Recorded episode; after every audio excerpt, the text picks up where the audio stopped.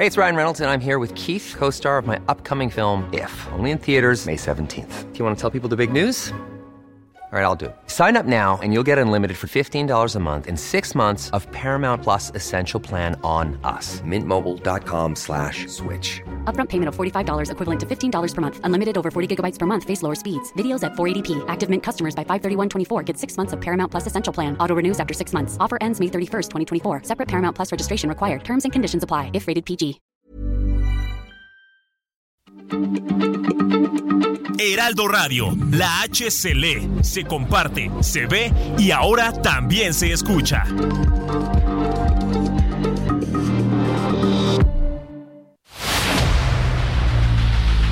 El dedo en la llaga. Había una vez un mundo en el que nadie creía. Un país de historias inexplicables. Una nación con personajes asombrosos. Santo Tomás tenía razón. Hay que ver para creer. El México increíble, las verdades que duelen, la voz de los que callan, el dedo en la llaga. Infórmate, diviértete, enójate y vuelve a empezar. El Heraldo Radio presenta El Dedo en la Llaga con Adriana Delgado. Me enseñaste que el amor no es una estafa y que cuando es real no se acaba. Intenté que no me veas llorar, que no veas mi fragilidad. Pero las cosas no son siempre como las soñamos. A veces corremos pero no llegamos. Nunca dudes que aquí voy a estar. Háblame que te voy a escuchar. Y aunque la vida me tratara así, voy a ser fuerte solo para ti.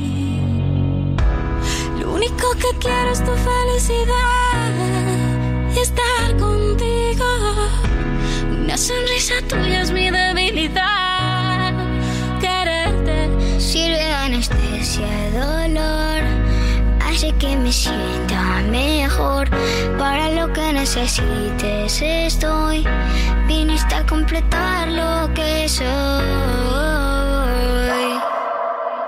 Se nos rompió solo un plato, no toda la vajilla. Y aunque no sé poner la otra mejilla, aprender a perdonar es de sabios. Que solo te salga amor de esos labios.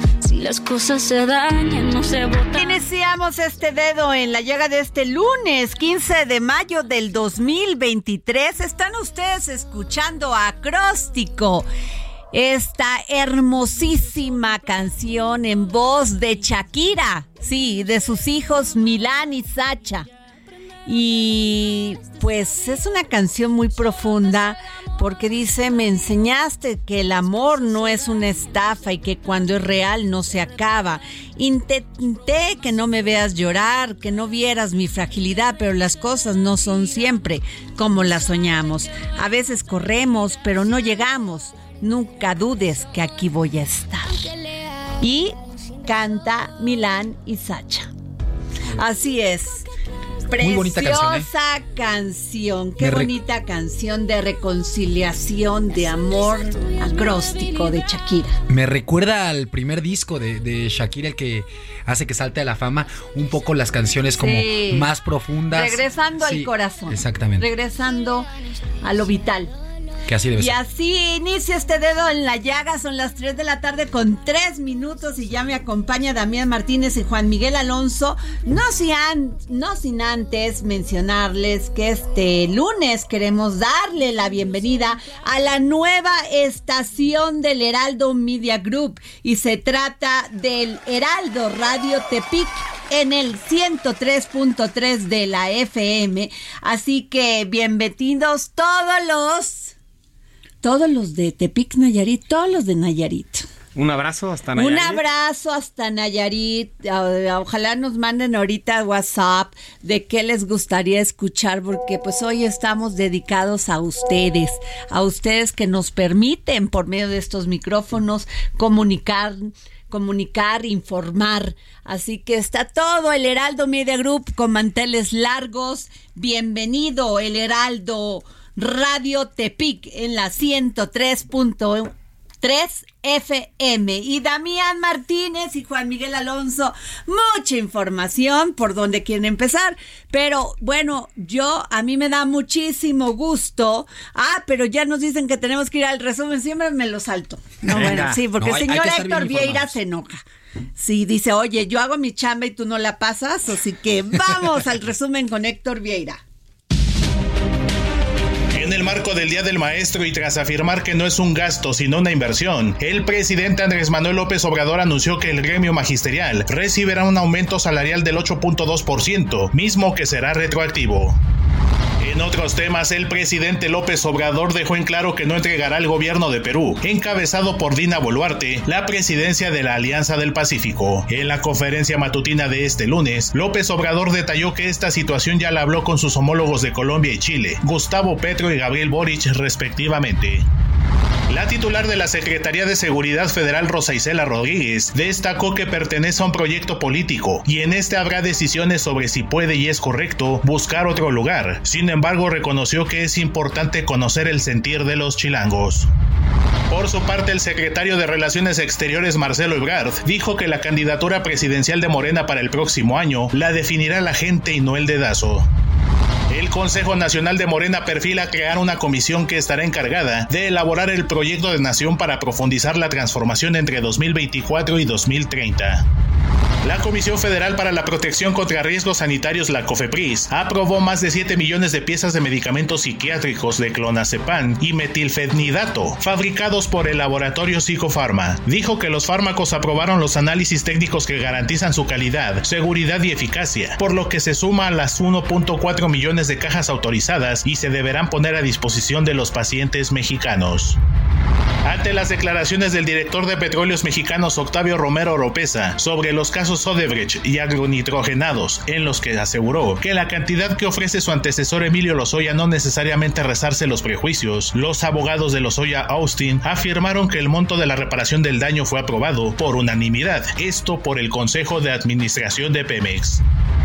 El caso del presunto perjuicio en Segalmex entró en una intensa batalla judicial con recursos legales contrapuestos entre la Fiscalía y algunos de los acusados, debido a que la Fiscalía especializada en materia de delincuencia organizada apeló en contra de la liberación de exaltos funcionarios imputados de delincuencia organizada y lavado de dinero, en lo que se supone un gran fraude cometido contra Segalmex por más de 15 mil millones de pesos. La Fiscalía General de la República ha judicializado 6 de 39 carpetas de investigación, obteniendo 54 órdenes de aprehensión y se ha iniciado proceso penal en contra de 17 implicados en lo que denominó una organización criminal.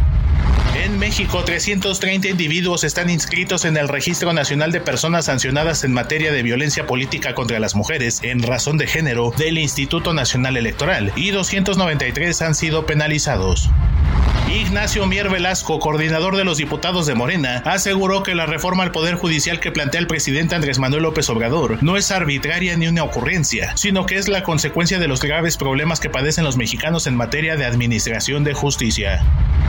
Malbaratar el talento de las mujeres implica no solo una pérdida de inteligencia y agudeza, también genera un impacto económico, alertan organismos de Naciones Unidas. En un análisis de las tendencias del empleo para este año, la Organización Internacional del Trabajo señala que la tasa mundial de actividad femenina es del 47.4% frente al 72.3% de los hombres, es decir, por cada varón económicamente activo hay dos mujeres. El senador de Morena, Napoleón Gómez Urrutia, adelantó que el sindicato minero recurrirá al mecanismo laboral de respuesta rápida del Tratado de Libre Comercio con Estados Unidos y Canadá, el TEMEC, debido a la represión emprendida por el Grupo Peñoles y el gobierno de Sonora contra los 1.800 mineros de la planta La Herradura en Caborca. El Centro Federal de Conciliación y Registro Laboral resolvió archivar el recurso de inconformidad presentado por trabajadores de la empresa Yasaki en Guanajuato, pese a presentar más de una decena de pruebas de posibles violaciones a la libertad sindical durante la consulta para validar su contrato colectivo, cuyo titular es un sindicato de la Confederación de Trabajadores de México. En otros asuntos, las autoras del libro Feminismos, Justicias y Derechos frente al Neoliberalismo, Aportes para la Reflexión Crítica, editado por el Centro de Investigaciones y Estudios de Género de la UNAM, reconocieron que en las diversas vertientes del feminismo existe una línea de carácter punitivista, cuyo propósito es instaurar penas más duras contra agresores o tipificar nuevos delitos, sin considerar que esto no lleva a ningún cambio social ni modifica las estructuras de poder en las que se basan el patriarcado y el machismo. La Fiscalía General de la República no descarta que, entre los restos de 36 personas encontrados en 19 fosas clandestinas en el municipio de Tecomán, en Colima, se encuentren los del líder comunal de Aquila, Antonio Díaz Valencia, y el abogado defensor de derechos humanos, Ricardo Lagunes, desaparecidos desde el pasado 15 de enero.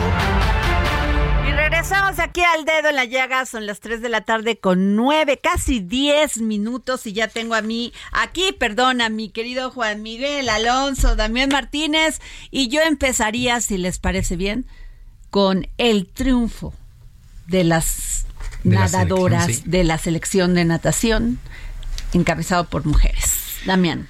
Totalmente, no, no, no. Gran lunes, gran lunes deportivo y gran fin de semana deportivo. Pero la de 8 de hoy es sin duda estas chavas, eh, la selección mexicana de natación consigue ya la tercer medalla de oro en la Copa Mundial eh, de natación artística en Egipto.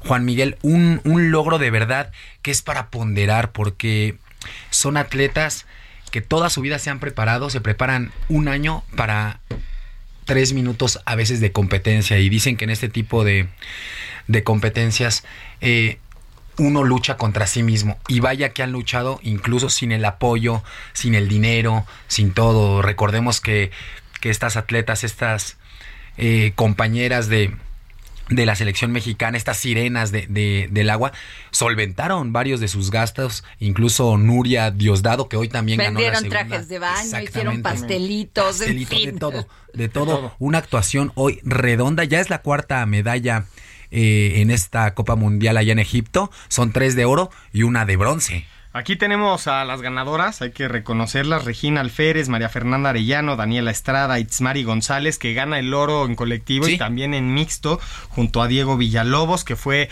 un bronce. Estamos un peldaño por encima de China en Eso es esta. Copa del Mundo, es algo espectacular y solo por debajo de España, que es sinceramente el que domina la competencia de nado artístico. Glenda Insunza, Luisa Rodríguez, Jessica Sobrino, Pamela Nuchet, Nuria Diosdado y Joana Jiménez, Jiménez. Las sirenas, las heroínas que sin, sin tener las herramientas, sin tener el presupuesto necesario, pudieron ir a competir. ¿Qué sigue después de esto? Porque todo el mundo está pensando en París 2024, que son los Juegos Olímpicos en Francia. Después de esto, después de esta Copa Mundial, funciona como preparación para los Juegos Centroamericanos que se van a llevar Es a cabo correcto. en junio. Después viene el Mundial de Natación de Fuku- Fukuoka en julio. Y ya después los Juegos Panamericanos que van a ser en octubre, que ellos son los que dan los boletos a París 2024. Es un gran resultado previo a ya ganarse la medalla. Estamos a unos meses de octubre donde el equipo mexicano va a ir a disputar eh, los Juegos Panamericanos para obtener su boleto, obviamente, a París 2024. Han alzado la mano muchísimas atletas en Sí. este caso. Ya se habló del caso de Kirill Todorov, el expresidente de la Federación de Natación, que está eh, perseguido por la fiscalía por eh, desvíos de recursos. Entonces ya se empieza a hacer justicia a todas estas atletas que siempre alzaron la voz, alzaron la mano justamente apuntando a quienes eran los bandidos que no no hacían llegar los apoyos a las atletas. Y yo les quiero preguntar aquí en la mesa, imagínense un equipo de alto rendimiento que carece de recursos y consiguen los, obviamente, todos las- los pronósticos competitivos, en este caso la medalla. Imagínense que si tuviéramos... Híjole, los- la, la los verdad recursos. no sé si a veces el tema del sufrimiento te fortalece. Lo que no te mata, te fortalece. Sí. Y estas chavas sí vivieron en carne propia lo que es cero apoyo, Sí. discriminación, cero eh, contexto de competencia, cero, cero, este, cero en todo, cero. Sí, y, y- de ahí renacen como el ave. El, el- el mexicano, sobre todo, es muy dado y muy echado para adelante cuando le, le pasan este tipo de circunstancias adversas. El mexicano se envalentona y dice. Pues yo- las sí, mexicanas, las mexicanas en, general, sí. Y, y estas chavas, como bien lo mencionas, Adri, sacaron la casta, sacan la casta por el deporte nacional, porque hoy es la noticia de 8, no, no son los horarios de liguilla, no. No. Es este oro y estos oros conseguidos en el Mundial. eh, allá en Egipto, en la Copa Mundial. Era de, ple- de, de primera plana, ¿eh? Sí. Era de. Era primera de plana, pero pues ahí todavía nos falta mucho que hacer en este país. Claro, no tienen los contratos este comerciales que tienen el Los fútbol y otros. Pero ver a estas chavas, Juan Miguel, cómo salen fuera de su status quo, cómo dicen yo sí voy a participar y no solamente eso, nos vamos a traer el oro. Sí. Híjole, es impactante. Yo, yo creo que estas historias son de admirar y tal vez va a ser un poco polémico lo que diga, pero no deberían de existir. No. La No, verdad, no, deberían de existir. Claro que no debería existir. El apoyo debe de estar. ¿Y sabes qué me pega Y más con estos resultados. Que lo digas tú que eres que son muy jóvenes, que son este y grandes analistas deportivos, pero que ustedes digan no debería existir es como un llamado a este gobierno, a la política de deporte de este país, a todos a que nos sensibilicemos que las cosas no están funcionando. Porque la narrativa para vender esta, esta nota la puedes hacer película. Sí. ¿no? Es, es romántica, es Claro. es súper sexy el escuchar. No recibieron nada de apoyo y a pesar de la adversidad lograron levantarse en lo más alto de la. Copa del Mundo. Y no deberían de existir claro este tipo no. de historias. Totalmente Deberían de tener el apoyo que tienen, por ejemplo, en el fútbol. Es la marca más importante la selección mexicana en México, es la que más genera. Y vean los resultados que nos han entregado. Ni siquiera cerca, pasamos, sí. ni cerca. Bueno, esa medalla de oro, hay que recordarla. 2012. ¿no? De Porque 2012. todavía existe mucho, todavía brincar muchos, muchas barreras, este, muchos tabiques, quitarlos. Créanme que lo están viendo ustedes y es terrible. Los que van a tener que poner muchos tabiques para asomarse a ver los partidos de las semifinales es toda la afición de la Liga MX, A mi ver, querida. Sí. Porque es una realidad. Pasó Chivas, sí ganó Chivas, sí ganó Monterrey, sí ganó Tigres, sí ganó el América, pero con las semifinales, con clásicos, gana el aficionado que le gusta la Liga MX. Ver el América contra las Chivas, Monterrey contra Tigres en una final, en unas semifinales, Estoy de acuerdo. Esto sí es romance, mi querida. Claro, ya hubo. Doble clásico, claro. doble clásico. Hay clásico regio y clásico nacional. Eh, rayados contra Tigres y América contra las Chivas. Van a ser partidos bravísimos, eh, bravísimos. Eh, vaya manera de sufrida también de ganar de, de América. Vaya manera sufrida de Del que ganar. me digas. Del que quieras, Del sí, que sí, me sí. digas. O sea, y fueron, fueron buenos partidos para el espectador, para los aficionados. Fue muy bueno. Lo que ayer había hecho Toluca ir ganando 3-0, había dado eh, la vuelta, había hecho el milagro y en un descuido eh, Tigres les, les, me- les, les mete, les mete gol y se quedan fuera. Pero son muy buenas semifinales. Los horarios quedaron definidos ya de estas semifinales. Hoy se dieron fecha y horario. ¿Y cómo quedan? A ver, cuéntenme. El miércoles a las 9 de la noche en el Volcán, Tigres recibe al equipo del Monterrey y el jueves a las 8 con 10 minutos en el Estadio de las Chivas. El rebaño sagrado recibe al América. El sábado, ojo, a las 7 de la noche con 6 minutos en el Gigante de Acero, Monterrey recibe a los Tigres. Y el América en el Estadio Azteca a las 8 de la noche el domingo recibe a las Chivas en la vuelta de ¿Y la tú semifinal. cómo la ves, Damián? Yo creo Eh, ¿Los Tigres o el América? Yo creo que la final va a ser, yo creo que la final va a ser, no, yo pienso que va a ser Monterrey contra América y este. Oye, hizo mueca, mi ya. querido Juan y, Miguel. y- y se la lleva por ahí Monterrey.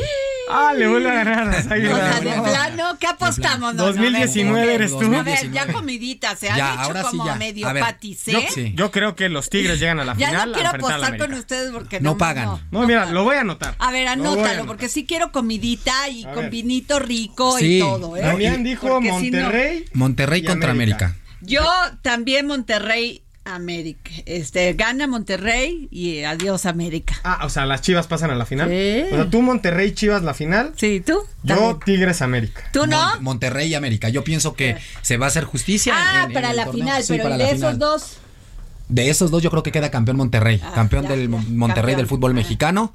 Eh, No voy No, a caer en es- provocaciones es el, el. No el vas que mejor de, fue el más regular en todo el torneo. 100%, que caer tienes toda en la razón. provocaciones, así es la vida, caray. No, yo, yo estoy de acuerdo con Damián. Me parece que Monterrey fue eh, el más dominante en todo el torneo. Pero hay un dato muy bueno. Perdió menos veces el América que Monterrey. Sí. Sí, sí, sí. Una totalmente. derrota del América, el 3-0 que le hace Pachuca en el Estadio Azteca y hasta ahorita en la vuelta contra San Luis vuelve a perder en el Estadio Azteca. Monterrey tiene tres derrotas. Entonces también vamos a, a emplear qué es mejor, el Monterrey jugando como le gusta jugar a Bucetich en, con, una, con un equipo súper ofensivo, pero que en la práctica es rinconero, por no decir otra Sí. cosa, o el América, que es que le pesa muchísimo la defensa. el rinconero. Rinconero, ratonero es cuando no dejas los espacios y cuando tienes la ventaja te tiras para atrás. y, para la plantilla que tiene Monterrey, ojo, porque no te puedes echar para atrás teniendo una de las plantillas más caras del fútbol mexicano. La plantilla más cara es la del América, recordémoslo. O sea, también América tiene esa obligación de, de, de campeonar y las Chivas, ¿eh? que vaya que cerraron de una manera fabulosa. Eh, los chivermanos muy felices ya andan, se fueron a festejar, Dios mío, se fueron a festejar el pase a semifinales a la Minerva. No lo puedo creer de verdad, pero bueno, ahí están todos los chivermanos dentro de la Minerva, ya su pase a semifinales contra Ahora que vemos el América dejan atrás al Atlas, Grupo Orlegui fuera de la liguilla, también Grupo Pachuca fuera de la liguilla. Y también lo que hay, lo que hay que destacar de este fin de semana, y me da muchísimo gusto también, mexicanos en el viejo continente. Ay, mi Santi Jiménez, ¿qué onda? Yo soy su fan, además de guapo, talentoso, tiene todo. Santi Jiménez lleva 23 goles en lo que va del año, ya superó a Luis García, ya superó al Chicharito. Y solito, sin tanto show. 15 goles en la liga, a dos goles del máximo goleador, es sublíder de goleo de la Europa League, que ya no la disputa porque quedaron fuera, quedaron dentro de los ocho mejores equipos de la Europa League, el Feyenoord consigue ya su, su primer título en su primer año, es espectacular lo de Santi Jiménez con el Feyenoord. Y se une a Carlos Salcido, Doctor Moreno, Guardado, el Chucky, Edson, que ya habían ganado Pero Santi, el sexto mexicano en ser campeón en la Liga de los Países Bajos, la Eredivisie que vaya, vaya espectáculo que nos brindó en toda la temporada el llamado Bebote, el Chaquito, Santi Jiménez, lo hizo muy bien. Hay una imagen que me gustó mucho el día de hoy que ya le dio la vuelta ahí a las redes sociales. Están en el festejo en Rotterdam y este avienta su chamarra y la cacha una abuelita y se pone casi a llorar. Santi Jiménez feliz. se ha vuelto, se ha vuelto todo, se ha vuelto todo un ídolo, eh, todo un ídolo. Oye. Ahí en, en los Países Bajos. Ya a ver, ahí les va una. A ver. Veracruz. ¿Quién? Veracruz. A ver, Veracruz, ¿quién? Víctor González, veracruzano, entrega otro relevo en blanco en triunfo de los Dodgers. Ah, no. Ah, ¿verdad? A ver, ¿cómo los dejé? con el ojo cuadrado. Con el ojo cuadrado, veracruzano. orgullosamente. Las grandes ligas orgullosamente la rompen. Los mexicanos también en, grandes ligas se han caracterizado por eso, ¿no? Este, este jarocho entrón es de verdad, junto con Randy Arozarena, que, que tampoco es este mexicano de nacimiento, pero sí nacionalizado. Tenemos grandes, grandes exponentes siempre en, en, la gran carpa. Y lo de Orbelín Pineda, Juan Miguel, otra vez, otro mexicano triunfando en Europa. Sí, se fue campeón de la Superliga, el AEK de Atenas. Ya lo había hecho Alan Pulido y Neri Castillo con el Olympiacos y ahora le toca a Orbelín Pineda, que recordemos la historia de Orbelín Pineda, él sale de México para llegar al Celta, de, Vigo, donde no tiene minutos y le dan la opción de regresar al fútbol mexicano. Él dice, no, yo quiero perseguir el sueño de estar jugando en Europa, se va a una, una Liga B considerada en, en Europa, que es la griega, y consigue el título en, su primer año. Me, parece que es algo espectacular lo de Orbelín Pineda. Y además está de la mano de un viejo conocido de las Chivas. Matías Almeida. Matías Almeida como técnico. Y también está la imagen que le da la vuelta a todas las redes sociales. El abrazo de Almeida y de Orbelín Pineda es algo espectacular. y te conmueves al momento de verlo. Hoy el, y el tache ya para ir cerrando el tache en los deportes, Juan Miguel. Lo que pasó en la Liga de Expansión al término del partido entre Atlético Morelia y Celaya, esta bronca no se debe de ver. Esto no puede seguir pasando en el fútbol mexicano. Una bronca eh, entre los técnicos Paco Ramírez y Scoponi, este viejo conocido también del Tri, exfutbolista, exportero de, de Cruz Azul. Eh, Paco Ramírez le da una cachetada al término del partido y también un futbolista lo patea, eh, le, le, mete un trompicante algo que, porque de la cancha se va a la tribuna y esto se puede volver una tragedia y es lo que venimos diciendo, no puedes actuar así, no puedes actuar así, está bien que en el deber ser tienes que ser ejemplo y entendemos también las pasiones y las situaciones que se viven en la cancha. Les ardió demasiado el gol de portería portería que hizo este Santiago, el portero del Morelia, un golazo. Y también pasó algo similar en el campeonato del Barcelona que fue este fin de semana en la cancha de los Periquitos del Español de Barcelona, estaba el equipo festejando adentro del campeonato y de repente se mete la afición del Español de Barcelona a amedrentar a los jugadores del Barça que estaban festejando el título. Wow. No, O gran, sea- gran, gran, gran fin de semana deportivo y otra vez, y pero ponderar. Tenemos 40. Ponderar y seguimos, tenemos que decirlo. Hay que ponderar estos logros de la selección mexicana en natación artística. De verdad, un aplauso, se lo merecen. Felicidades a estas chavas. Felicidades. Que van a estar, por cierto, aquí en Heraldo Televisión. Ah, las vamos a traer y las vamos a traer aquí también al programa. Gracias. Alcaraz fuera del, del Masters 1000 de Roma. Con esa Así, nos vamos, mi con eso terminamos. Bueno, nos vamos a un corte y regresamos para seguir poniendo el dedo en la llaga. Gracias, Damián. Gracias, Juan Miguel. Gracias, Adri. Como toda la vajilla. Y aunque no sé poner la otra mejilla, aprender a perdonar este sabio. Sigue a Adriana Delgado en su cuenta de Twitter. Arroba Adri Delgado Ruiz. Además, te invitamos a enviar tus opiniones y comentarios en texto o por mensaje de audio a través de WhatsApp al 55 2544 3334. Y si quieres escuchar El Dedo en la Llaga de El Heraldo Radio en cualquier momento y donde Millions of people have lost weight with personalized plans from Noom, like Evan, who can't stand salads and still lost 50 pounds. Salads, generally, for most people, are the easy button, right? For me, that wasn't an option. I never really was a salad guy. That's just not who I am. But Noom worked for me. Get your personalized plan today at Noom.com. Real Noom user compensated to provide their story. In four weeks, the typical Noom user can expect to lose one to two pounds per week. Individual results may vary. quiera que te encuentres, descarga el podcast disponible en Spotify y iTunes.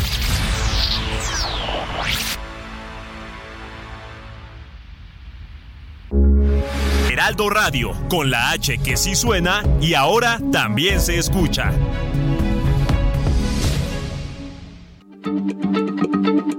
Heraldo Radio, la H se lee, se comparte, se ve y ahora también se escucha.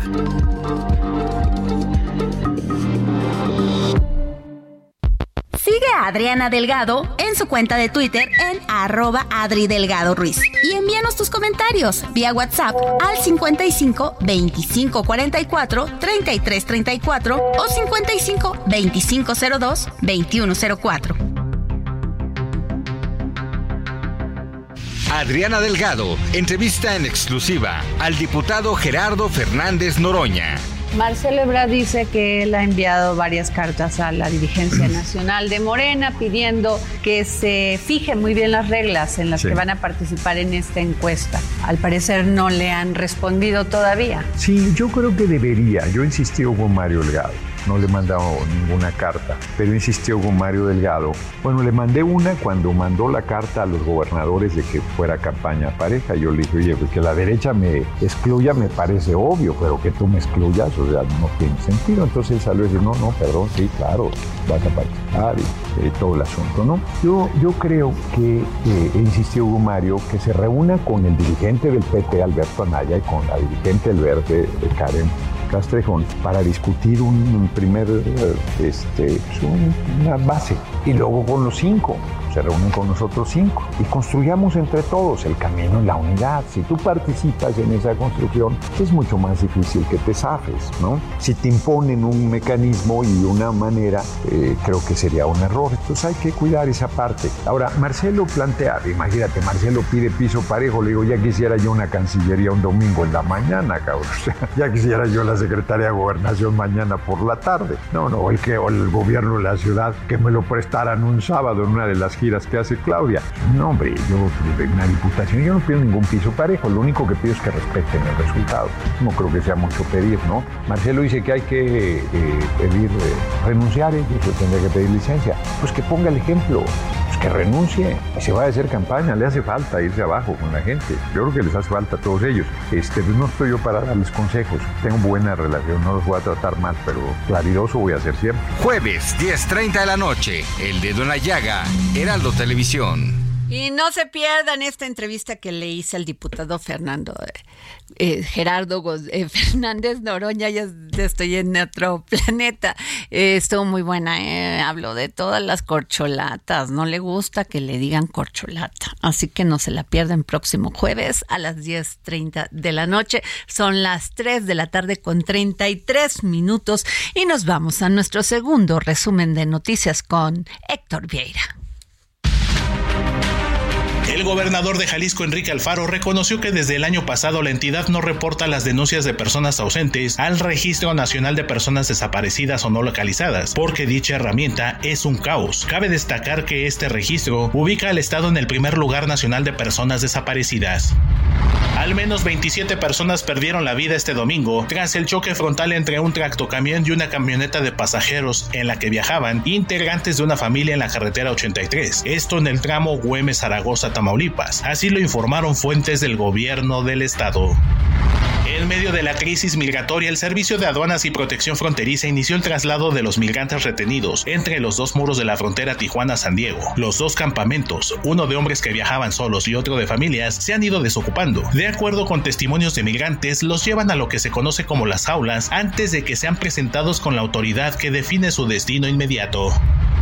Las pérdidas económicas por robo de energía a la Comisión Federal de Electricidad en 2022 ascendieron a más de 17 mil millones de pesos, un aumento del 138.58% respecto a 2018, de acuerdo con datos de la propia empresa estatal.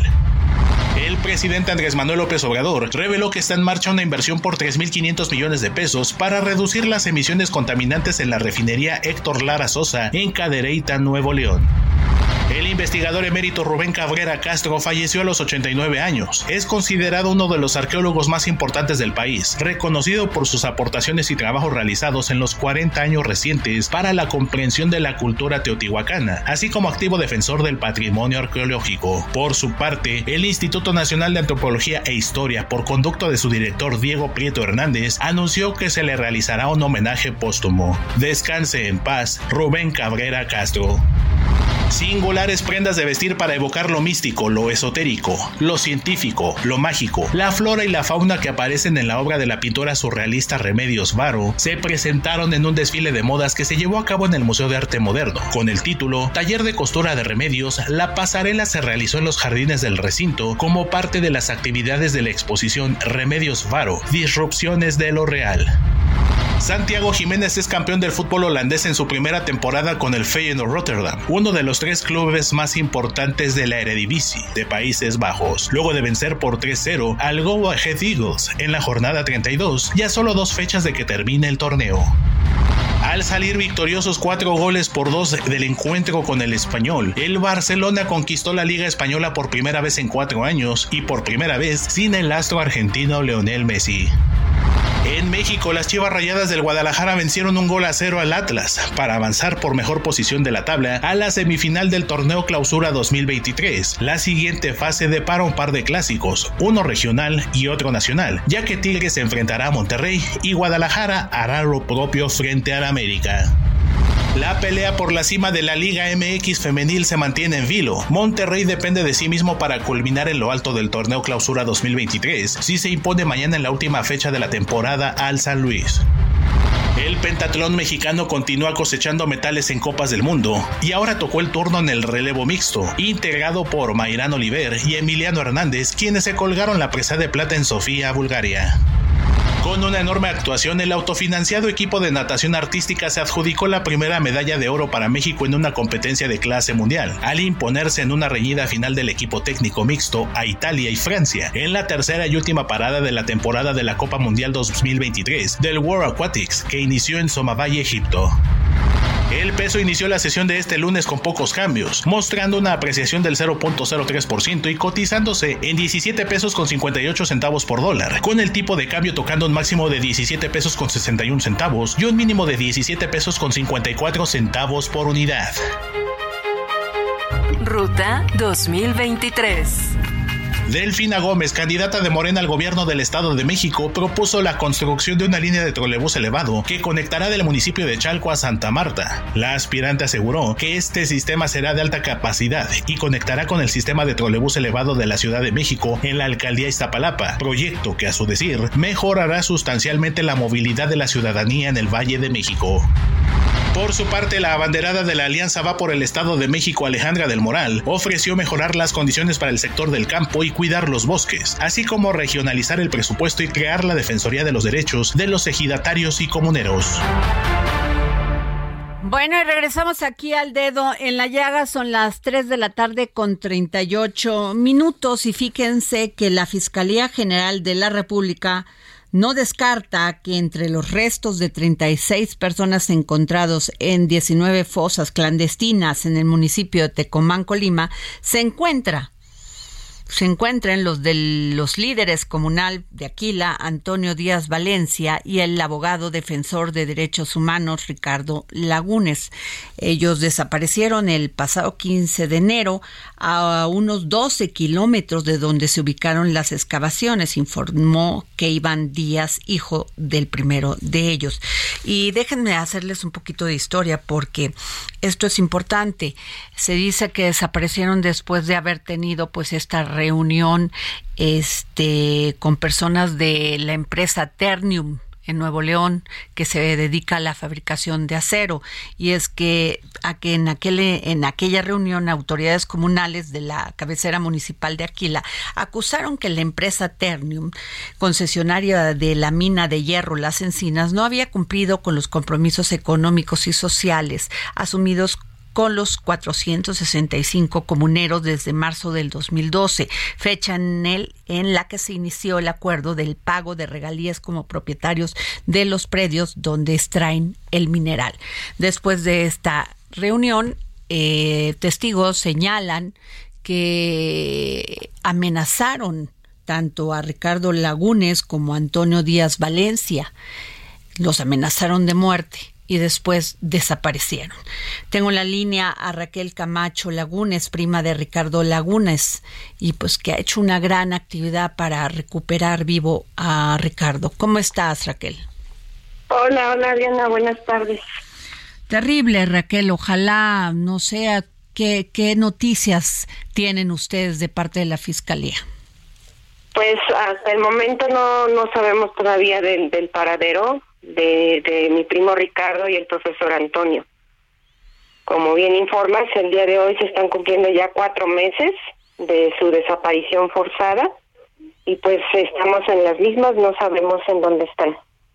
Raquel, este, he visto mm, diversas manifestaciones, no solamente la, la, este, el dedo en la llaga que tú has puesto todos los días sobre esto, eh, eh, organismos internacionales también solicitando a México saber cuál es el paradero de, de Ricardo y de y del maestro eh, Antonio Díaz Valencia.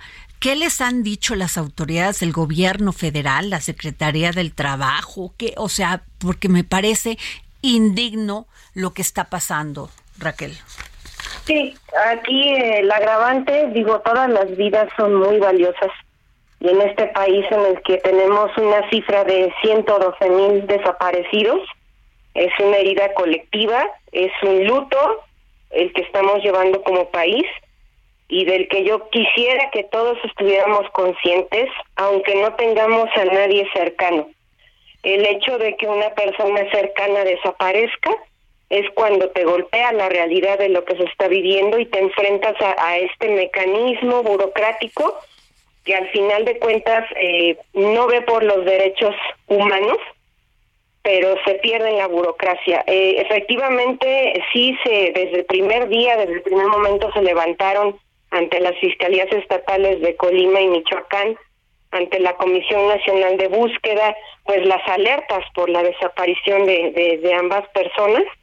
Sin embargo, pues estamos a cuatro meses y, y, no no tenemos indicio de dónde están.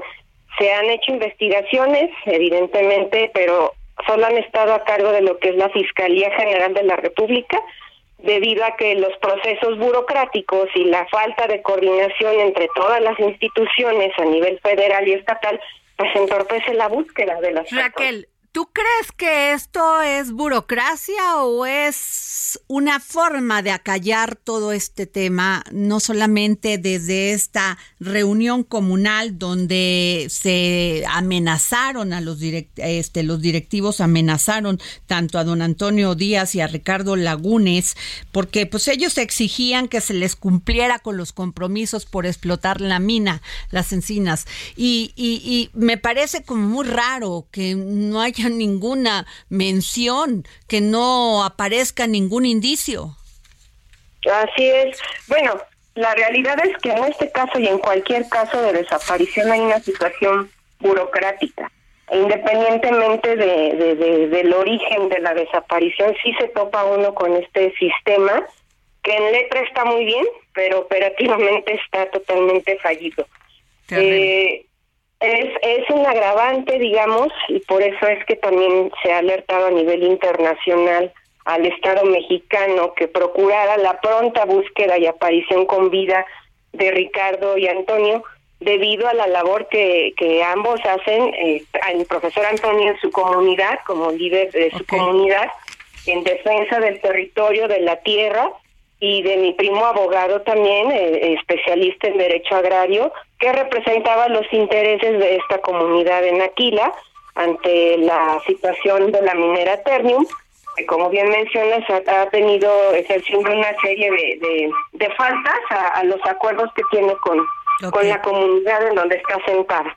¿no? Entonces, eh, evidentemente, pues hay, hay situaciones de, de conflictos de interés y de cuestiones en las que pues tampoco te puedo decir si eso no es, porque eso le toca a la autoridad investigarlo justamente, ¿no? Pues sí. Sin embargo, pues eh, ha habido pronunciamientos a nivel internacional, la ONU, eh, Amnistía Internacional, hay organizaciones de, de ONGs internacionales que, que han por así que puesto el dedo en la llaga pero hasta la fecha no hay resultados. Pues muchas gracias, Raquel Camacho Lagunes, prima de Ricardo Lagunes, activista desaparecido en Aquila, en Tecomán. Este, cuando iba la, en la carretera de Tecomán.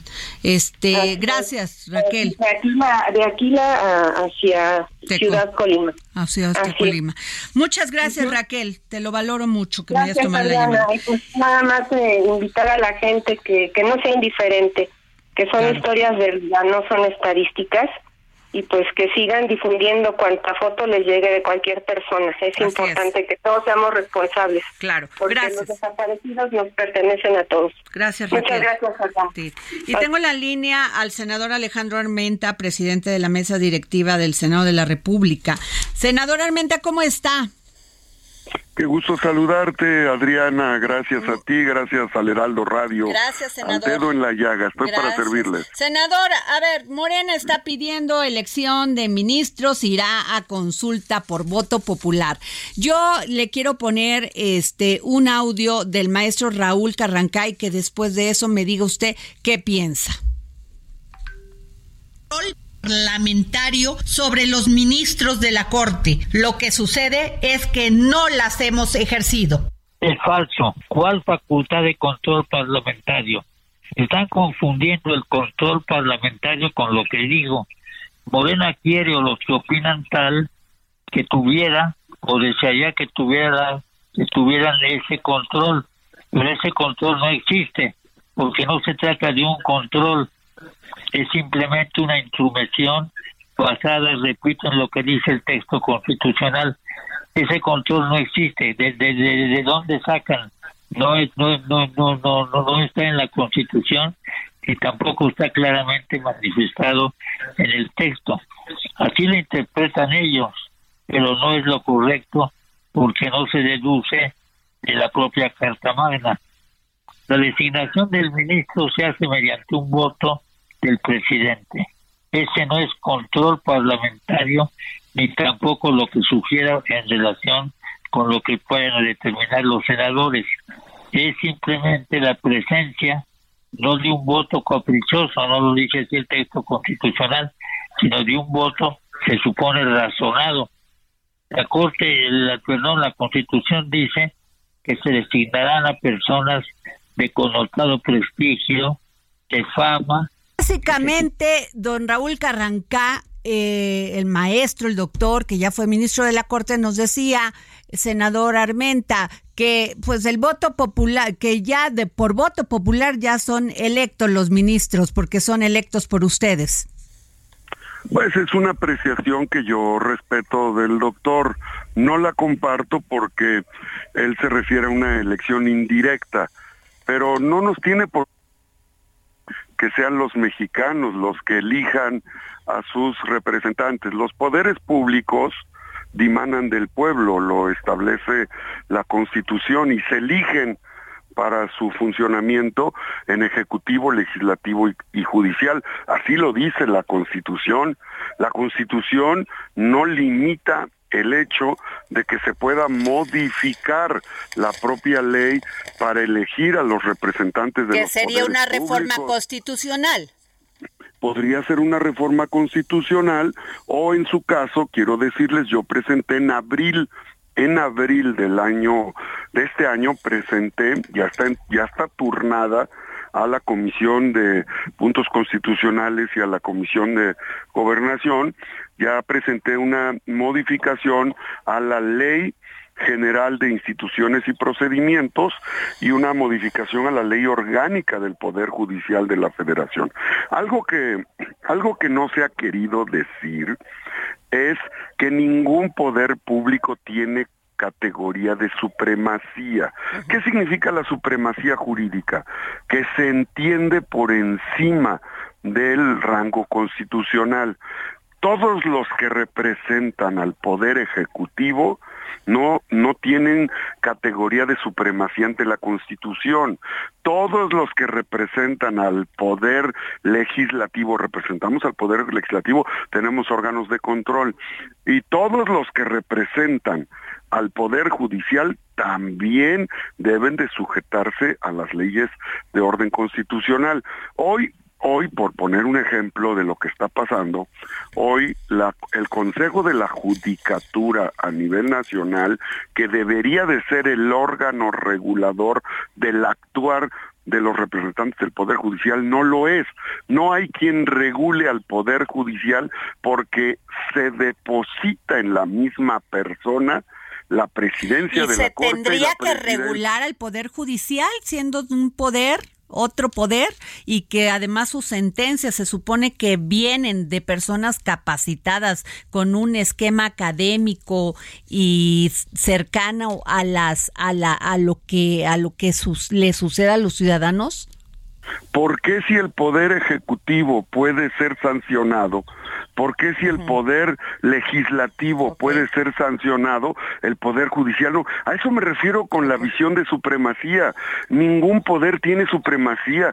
Si un juez, si un magistrado, si un ministro comete actos fuera de la ley, si violenta, si abusa del poder, si emite sanción, si emite, si emite eh, determinaciones jurídicas afectando el bien público por intereses personales o por haber relación de nepotismo entre los integrantes del Poder Judicial, ¿por qué no se le debe de sancionar? Claro que cua- si al presidente se le sanciona, si al senador se le sanciona, si a un diputado, si a un presidente municipal, ¿por qué a un ministro de la Corte debe de ser impoluto? ahora, ¿Por qué senador. deben de ser intocables? Senador Armenta, usted es un hombre de una gran trayectoria política. Usted es un hombre construido en la política, no solamente en lo académico, sino en el día a día. Un ministro de la Corte requiere también tener un grado académico, un nivel para tomar, para, o sea, para generar esas sentencias que tienen que tomar, que tienen que dar. Yo le pregunto una cosa, por voto popular puede llegar cualquiera. No, me le voy a decir cuál es la propuesta. La propuesta que yo presenté, la propuesta que yo presenté en mi iniciativa de abril busca que la categoría de idoneidad se respete. ¿Cuál es la categoría de idoneidad? Que quienes sean las o los candidatos que no van a ser promovidos por partidos políticos, sino que sea el órgano electoral el que diga, a ver, se inscribieron estos hombres, estas mujeres, son eh, especialistas en el derecho, tienen grados académicos, tienen un modo honesto de vida, tienen eh, fama pública reconocida, son conocedores de la materia jurídica en las regiones, en los distritos, en los estados. En la misma elección donde el ciudadano elige a los gobernadores, a los presidentes, a los presidentes de la República, en ese mismo sentido pueden elegir pero ya ve que a luego los hombres y mujeres. usted no es su caso, pero llegan diputados, senadores, presidentes de muy bajo nivel, perdón que lo diga, senador, no es su caso. Mire, Y estamos quiero- sometidos a estas personas que ni siquiera la primaria terminaron o la prepa. Adriana, el principio de idoneidad permite que quien sea candidato en la iniciativa que presento, quien sea posible candidato a magistrado o ministro, cumpla con los requisitos de elegibilidad que implican conocimiento de la materia jurídica. Eso es importante. Ahora, en la democracia, eh, tenemos que reconocer la composición pluricultural y pluriétnica. Eh, no podemos tener una visión de exclusión aristocrática del ejercicio No, del pero poder. me parece grave, me parece grave. ¿No le parece a usted grave? Que, Pues, o, sea, mira, estos que los ministros que están actualmente son personas que tienen ese currículum académico. Pues muchos ministros lo único que han hecho es defender el interés privado sobre el interés de la nación. Hay muchas historias de ministros que han cometido abuso, actos de corrupción y no ha habido nadie que los sancione porque la judicatura, el órgano de control no existe. Entonces, eh, ya lo ya lo tenemos muy claro, creo que es importante que sean los mexicanos quienes con el principio de idoneidad, yo siempre lo pongo enfrente, ¿eh? principio de idoneidad jurídica puedan ser eh, sometidos al escrutinio popular. Es una es una iniciativa, ¿eh? No es no Se- es una sentencia Claro, ni es se nos una- va, se nos va la guillotina, senador Alejandro Armenta. Yo le agradezco Adriana. con mucho cariño, como siempre. Gracias. Gracias, se nos- Adriana, a se usted. El Heraldo Radio presentó El Dedo en la Llaga con Adriana Delgado.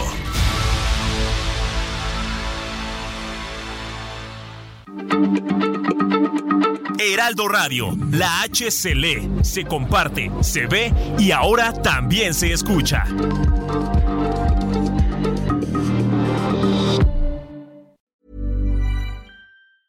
Planning for your next trip?